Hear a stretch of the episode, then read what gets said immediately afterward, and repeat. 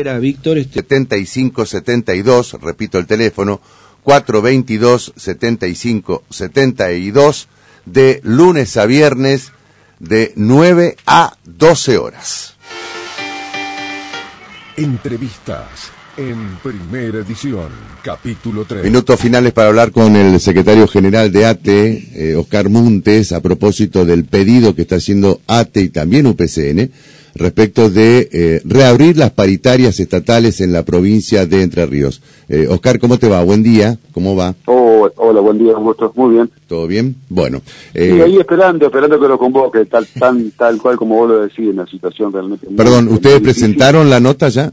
Ahora, ahora, recién terminamos de firmarla, Ah. de lo que definimos ayer, a la Secretaría de Trabajo, que es el órgano de aplicación. Y Ahora, pero ¿cómo que- habían quedado este cuando cuando acordaron la pauta salarial? Buena, este, muy buena la pregunta. eh, No, ¿Habían no, acordado que iban a llamar el gobierno o que ustedes iban a solicitar este? No, no, que el gobierno llamaba en mayo. El gobierno Ahora- llamaba en mayo. Bueno, estamos a 16 de mayo. Sí, está bien, pero está bien, pero no pueden justificar nada. Eh, la inflación que nos va a reventar la inflación y que vamos a seguir perdiendo y que van a decir, ah, no, pero lo tenemos firmado, pero también dice una cláusula, en un punto de la cláusula dice que en el caso de que la inflación supere, convocan antes, y no, no, no nos han convocado. Claro. Estamos en el 32% y, y la recomposición salarial es del 27, 5 puntos abajo. Ahora, si no lo pedimos nosotros, voluntad no hay. Bueno, pero perdón, Entonces- vos decís el 27, pero el gobierno en su momento cuando cuando acordó dijo que era el 40%.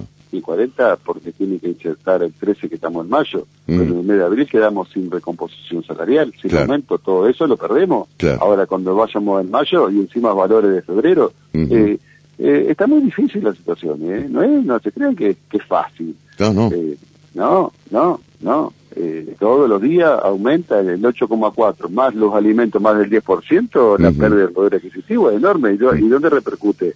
Repercute en nosotros. Ajá, ¿y el sindicato qué hace? El sindicato es la herramienta colectiva de los trabajadores y trabajadoras que necesitamos organizarnos para ir a buscar lo que nosotros estamos convencidos que es nuestro, así de Ujú. corta. Ahora, por eso necesitamos, para comprender esta situación social que hay, hay un caos en cada uno de los sectores, es esto, que se convoque y haya previsibilidad. ¿Por qué? Porque hay que, hay que proyectar no una paritaria larga, sino cada vez más corta, porque hasta la tanto la inflación no se controle, no se puede proyectar eh, periodos largos. Mm.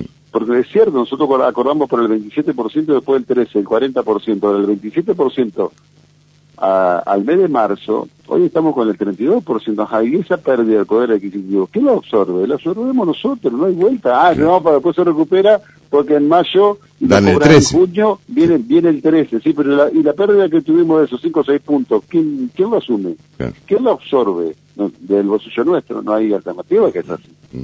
Eh, ¿Cree usted que esta situación puede derivar, por ejemplo, en que ustedes soliciten cláusula gatillo? Nosotros ya hemos solicitado todo, cláusula gatillo, cláusula automática, cláusulas de la cláusula. Necesitamos la voluntad política para decomprimir el salario. No es esto de que cuando llegamos a fin de año le empatamos la inflación. Claro, vos le podés empatar, empatar a la inflación en un salario que viene deprimido, pero a su vez tenés que agregarle que hay meses que nos quedan de bache y esos meses de bache suma mucho en pérdida del poder. Eh, aparte la base de cálculo.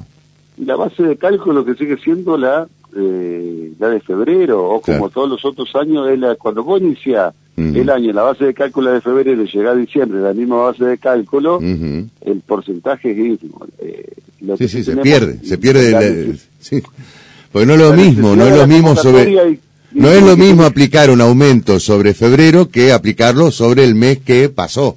actualizado. Actualizado. Esto es, lo que, esto es lo que siempre venimos venimos planteando. Pero no es una cuestión de decir, es una, una cuestión también de cómo los trabajadores y trabajadoras nos expresamos fuertemente para defender eh, nuestros derechos. Así de simple, no hay vuelta, no hay alternativa en esto. Por eso lo estamos planteando que la urgente convocatoria, entre la urgente convocatoria es uno de los planteamientos, uno de los pedidos es este. Mm. Porque una, ajá, bárbaro, con una inflación terrible como tenemos y la, y la base de cálculo sigue siendo de febrero, ¿eh? que llegamos a mitad de año con una inflación de cuánto, el 60% de la base de cálculo de febrero, Claro. tenés que, ¿cuánto? 20 puntos más recuperar, pero más o menos equilibrar. Sí. Es difícil y es complejísima la situación que estamos atravesando. Javier. Hola Oscar, gusto, buen día. Eh, Oh, hola, claro, buen día. Si, si, si vos fueras secretario general, no sé, del sindicato de los trabajadores del Consejo de la Magistratura a nivel nacional que cobran dos millones de pesos, bueno, podés aguantar un poquito, pero estás representando... Así todo, así todo te- te están enojados. ellos no, ya sé, pero en el orden de las prioridades, vos estás defendiendo a los trabajadores que están cobrando por debajo de la canasta básica. Sí, ni hablemos cuando cuando hacemos la recorrida en la provincia por los, los, diferentes los diferentes municipios que ahí ahí eh, regañando están llegando a los 100, 120 mil pesos, ahí es imposible sobrevivir con eso. de pobreza.